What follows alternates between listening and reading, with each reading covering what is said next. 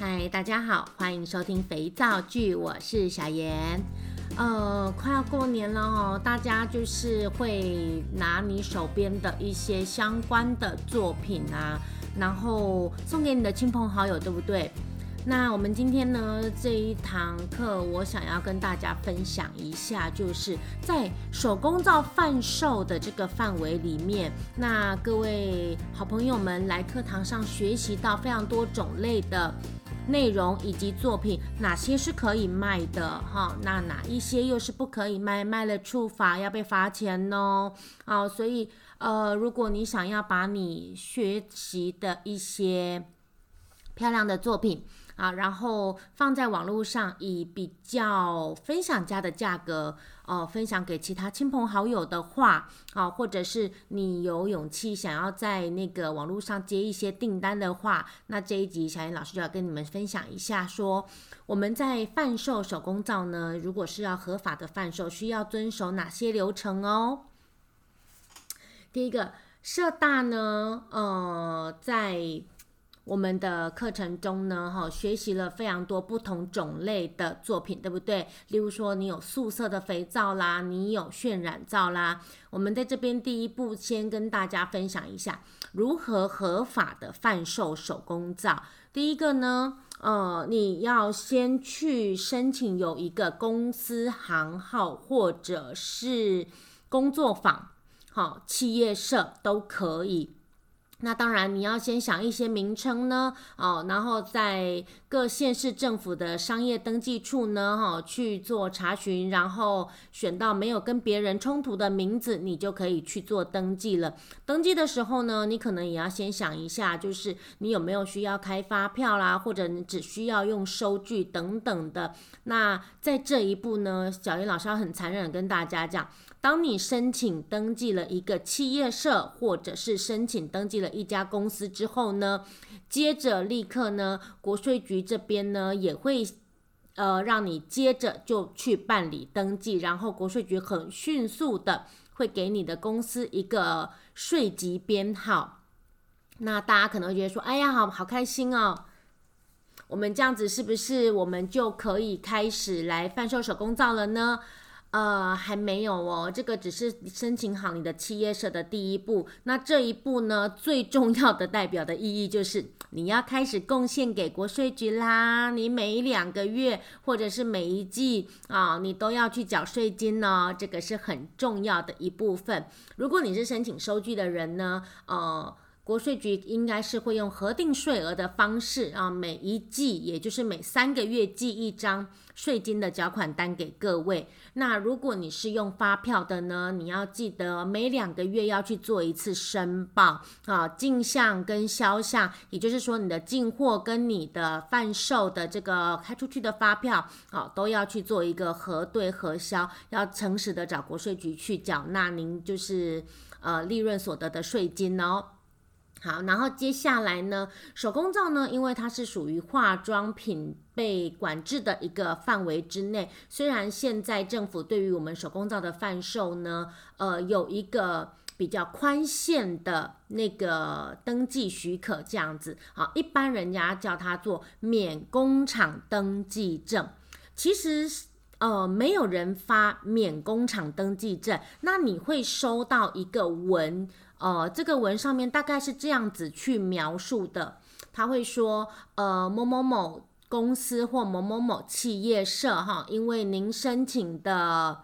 场地规格等及相关的事项等，哈，呃，未达需要设立工厂的一个标准，所以免予设立工厂。哦，那这个东西最后会是。呃，应该是各县市政府的那个工厂管理课这边，好、哦，就是工业管理相关的这个单位，好、哦，所核发给你的。那我们刚刚公司行号登记好了之后呢，啊、你们就要向各县市政府的工业管理局啦，或等等，呃，工厂管理的这一个部门，好，去跟他拿一个设立工厂登记证，然后呢，填上相关的资料，例如说你准备。拿来做手工皂制作的这一个环境哈，不论是在大楼的住家里面，或者是你自己的住家有一个空着的房间，要把它拿出来使用，你都要先去做登记，然后呢，呃，依循上面的一些相关的规定啦，然后也跟着要画好这一个环境里面好相关的配置图，例如说。你的成品区、你的半成品区、你的更衣区哦，你的制作的位置，然后你包装的区域，这些也都要标志的、标示的非常的清楚。好，那呃，准备了相关的，例如说房屋权状的影本啦，然后还有其他等等相关的一些文件啊。那再把它送到这个工厂登记课去做审核，最后呢会拿到一个，就是因为我们拿来做手工皂的场地范围并没有非常的大啊，未达需要设立工厂的这个标准，所以免予登记、免予设立工厂的一个核准函。那拿到这个免予设立工厂的核准函就结束了吗？还没有啊。那最后一个步骤呢，也要记得，就是积极一点的去把它完成。要把刚刚就是拿到的这一张免予设立工厂的这个核准的登记书呢，连同先前我们设立公司行号所得到的一些政府相关的文件啊，那还有另外要自己写一个申请书，就是说，呃，这个部分是要发给各县市单位的卫生局的啊，那向他去申请说明说我在。某某企业社或某某公司在以下的这一个住址呢，申请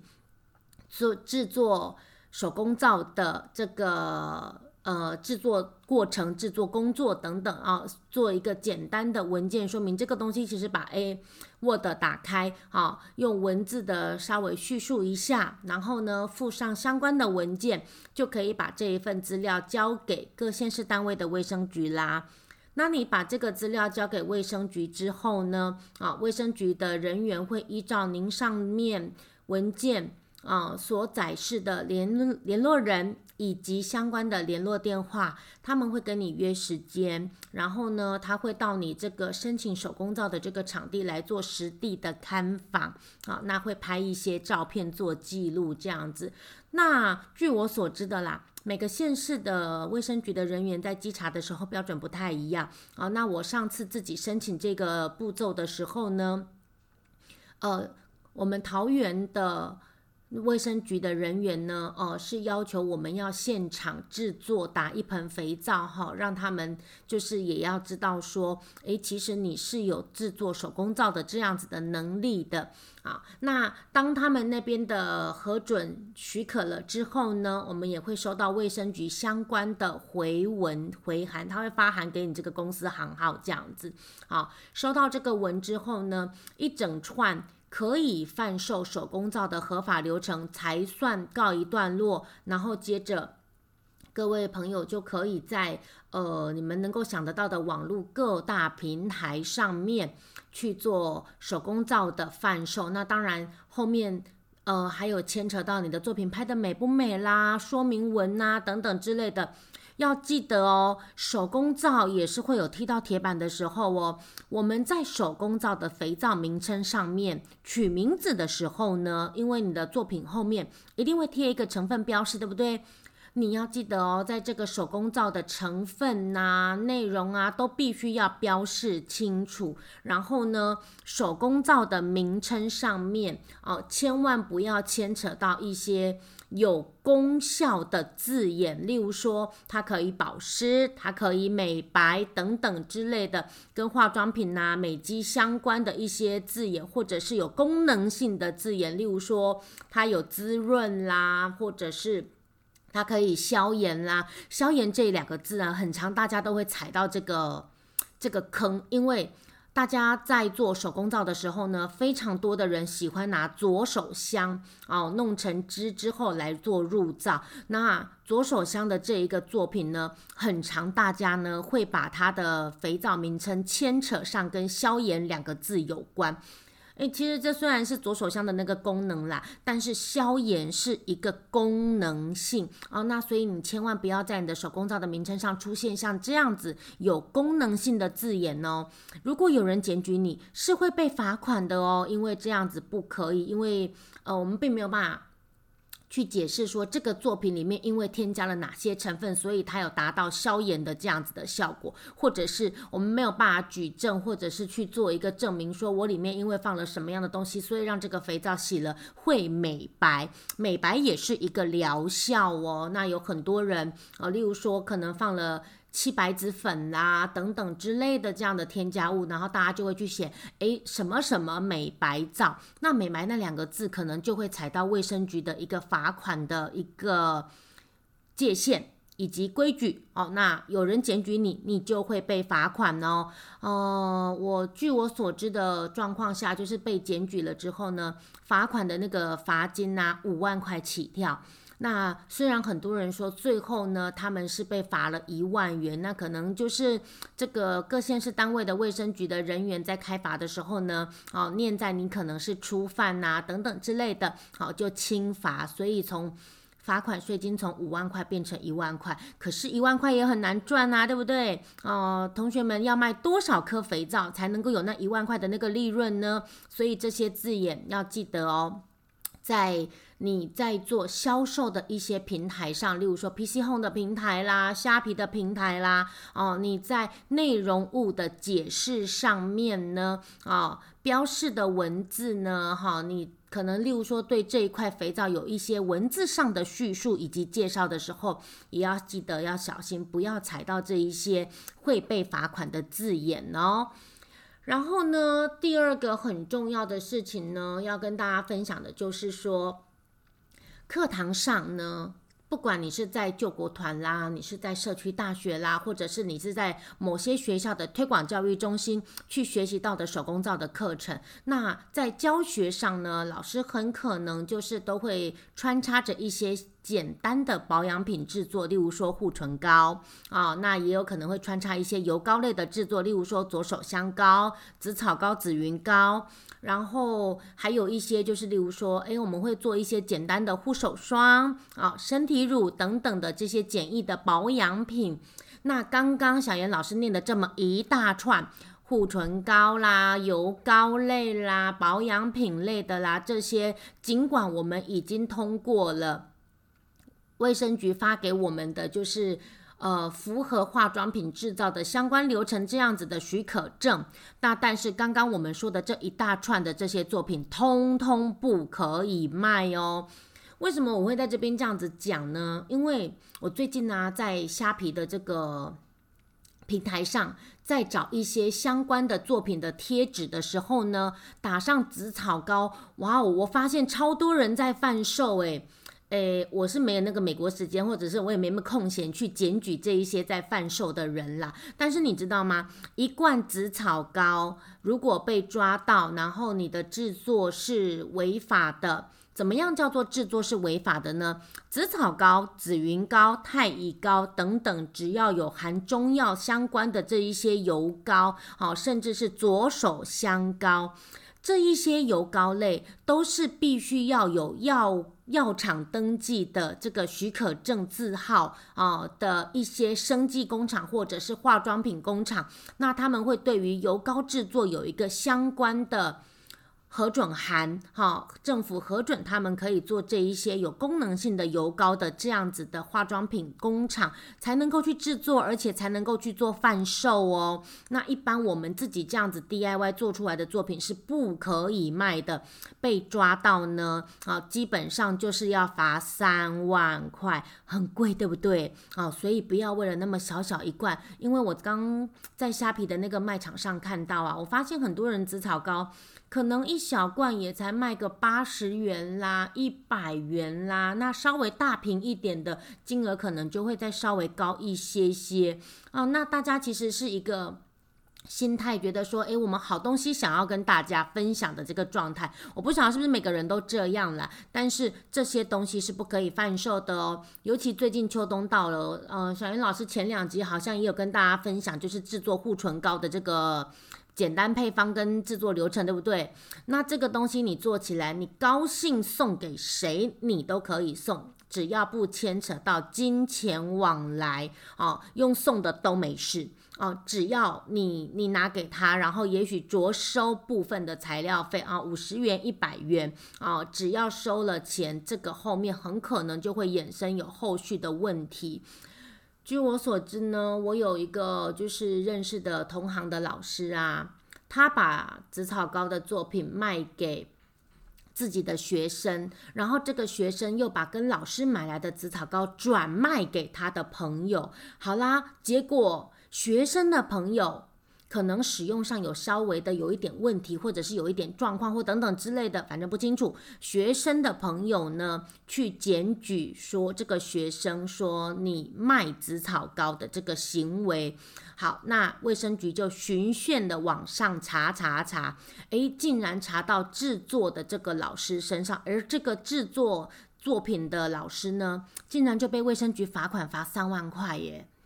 哦，那因为学生跟他购买，学生只是中间的一个转介，那有没有被罚款？这个我倒没有很追问的很详细啦。那只是觉得说，因为这一点点小东西，然后就这样子被罚款了，其实还蛮划不来的哈。那大家要记得哦。这些东西我们在课堂上学习，我们可以制作，我们可以送给我们的亲朋好友，但是不要牵扯去做贩售哦，更不要讲说你把它放在例如说虾皮的卖场上、PC Home 的卖场上，或者是其他的一些比较大的平台上去做贩售，这都是违法的。好，那只要有人循线检举你呢，那就可能会被罚款哦。哦，大家的钱都是很辛苦赚来的啊，不要因为这一点点小东西，然后。得不偿失喽，哦，所以，呃，手工皂是可以合法去做贩售，没有错。那甚至手工皂呢，你要去付一些相关的 SGS 的那个检验报告，也是可以有这样子的检测的。SGS 有收这样子的检测。呃，因为我自己也有做过这样子，好，那但是手工皂的贩售跟我们去做油膏类的这个作品或是简易保养品的这个贩售，这两个是完全不同等级的东西哦，所以大家千万要记得，你可以在平台上贩售你的肥皂，那只不过就是。太多人会做手工皂了，因为我们现在就是推广教育也还蛮发展的，社区大学也都发展的还蛮好的，所以呢，有许多手工皂的老师，当然就会教出更多的就是对手工皂了解而且会制作的学员，所以呢，在那个我看到的虾皮的卖场上，呃，卖手工皂的呢。都都都快要那个满出来了，这样子啊，那我是觉得大家不用可就是这么低价的去拼价格去竞争这样子。那当然，因为学习了手工皂，然后开创了你们呃可能人生的第二春，或者是另外一份崭新的事业，当然我觉得都很好，也很棒。那恭喜各位这样子。只是说我们在标示的时候呢，小燕老师希望我这一集的小提醒能够让大家就是多注意一下。多谨慎一下，不要让你的心血呢，哦，然后因为一些莫名其妙的人来检举，然后反而还吃上罚单了，这样其实就还蛮可惜的，对不对？因为其实手工皂的制作我知道是辛苦的，尤其是我们在等待晾晒熟成的这个过程也还蛮漫长的。啊、那大家的制作呃以及等待的时间都是一些时间成本。啊、那所以呢，价格上大家要把制作的人工费用以及等待熟成的这个时间成本都要把它考虑进去哦，再好好的定一个售价吧。好啦，希望我们就是学习到手工皂制作的朋友们呢，要贩售呢都可以很顺利的申请完相关的流程，然后呢都可以合法的来做贩售，不要踢到铁板喽啊！那希望我们这一次的这个这一些的内容呢，对于想要开创一些额外收入的同学朋友们，有帮助哦，哦，那如果你想要再了解更详细的申请流程的话，再麻烦你留言给小严老师，然后我们再私讯回答您哦。好啦，今天呢就跟大家聊到这里喽，那我们下回见啦，拜拜。